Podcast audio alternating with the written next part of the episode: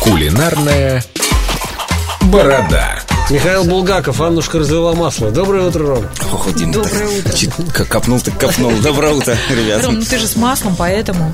Да. м, Расскажи. Многие у меня э, там друзья, знакомые спрашивают, как сделать ароматное масло. Коротко расскажу. Есть, грубо говоря, два вида ароматных масел. Первый вид это когда в масле нагревается сухая специя, градусов, наверное, до 70 до 80, ну, чтобы вот пальцем до масла дотронулся в кастрюльке. И обжегся. Не, не обжегся. И тебе было чуть-чуть горячо. А Значит, масло готово к тому, чтобы в него уже закидывать специи. Это может быть э, чеснок, это может быть сухой розмарин, это может быть э, орегано, базилик, э, это может быть кориандр, да все что Ну, угодно. всё, что- всё вместе сушёный может или быть? свежий? Чеснок можно свежий, а? Все вместе могут быть эти? Все вместе могут быть. Это может быть чили перец. Вот э, в, в пиццериях, допустим, стоят масла вот Да, эти да, да. оливковые, которые такие пряные. Есть пряные, а есть острые. Кстати, там совсем немного. А много и не Подумаешь, нужно, потому да. что э, масло вбирает в себя и и в дальнейшем, когда оно То остывает. есть это оно не становится- замоченные в масле специи Нет, всё-таки. нет, это не А второй замоченные. способ? А второй способ это холодный способ. Ты когда берешь оливковое масло, когда берешь какую-нибудь зелень, к примеру, нужно, нужно тебе сделать мятное масло.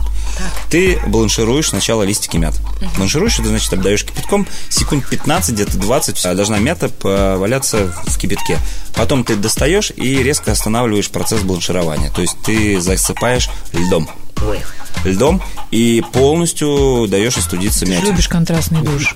Да, но эту, эту самую мя- воду потом, естественно, сливаешь. Конечно, да. Потом выкладываешь на бумажное, либо, там, не знаю, вафельное какое-нибудь полотенце, осушаешь как следует, чтобы она сухая была, Ну, иначе не смешается. в блендер и закидываешь вот эту вот уже бланшированную мяту. И в блендере до прям такого состояния появления цвета вот этого вот Мятного. мя- мятного цвета, ты блендишь, блендишь, блендишь, блендишь, отставляешь и даешь... Ну, Ты разблонделся. Блендился. Слушай, а мятное масло с чем вообще подается? С мороженым, Дима. Сейчас, сейчас все расскажу. И отставляешь на какое-то время, чтобы мята еще поотдавала из вкусов и запахов в масло. Потом берешь марлю, переливаешь в марлю и как следует выжимаешь так, чтобы вся кайфуха из мяты... Такой из мяты- жмых остается, да, в марле? И отправляешь его в масло, чтобы до последней именно этот капельки- жмых. да. И у тебя получается ароматное мятное масло. Куда его можно добавлять? К свинине неплохо мята подходит, к баранине неплохо мята подходит, к Оно говядине, А ну, с таким наверное, ментоловым вкусом, да, будет? немного? ментоловый. Он будет легкий, ароматный мятный вкус.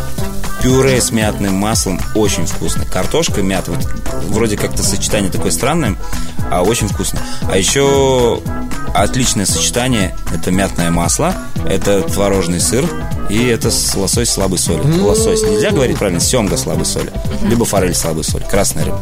Это очень А Что, вкусно. запрещенные слова теперь у вас? Ну, просто У в людей негативные в ассоциации. языке вообще нету слова лосось. Да? ну, Серьезно? повара просто привыкли А на говорить. языке очень есть даже. породы лососевых, но нету самого лосося. То есть есть подгруппа, грубо говоря, Ром, лососевых. как хорошо, что ты нас просвещаешь. Да. Вот. Спасибо. Ладно, мятные мои, пока. Я Спасибо, побежал. Ром. Всего, Ром, Счастливо, спасибо. всего доброго. Ням-ням.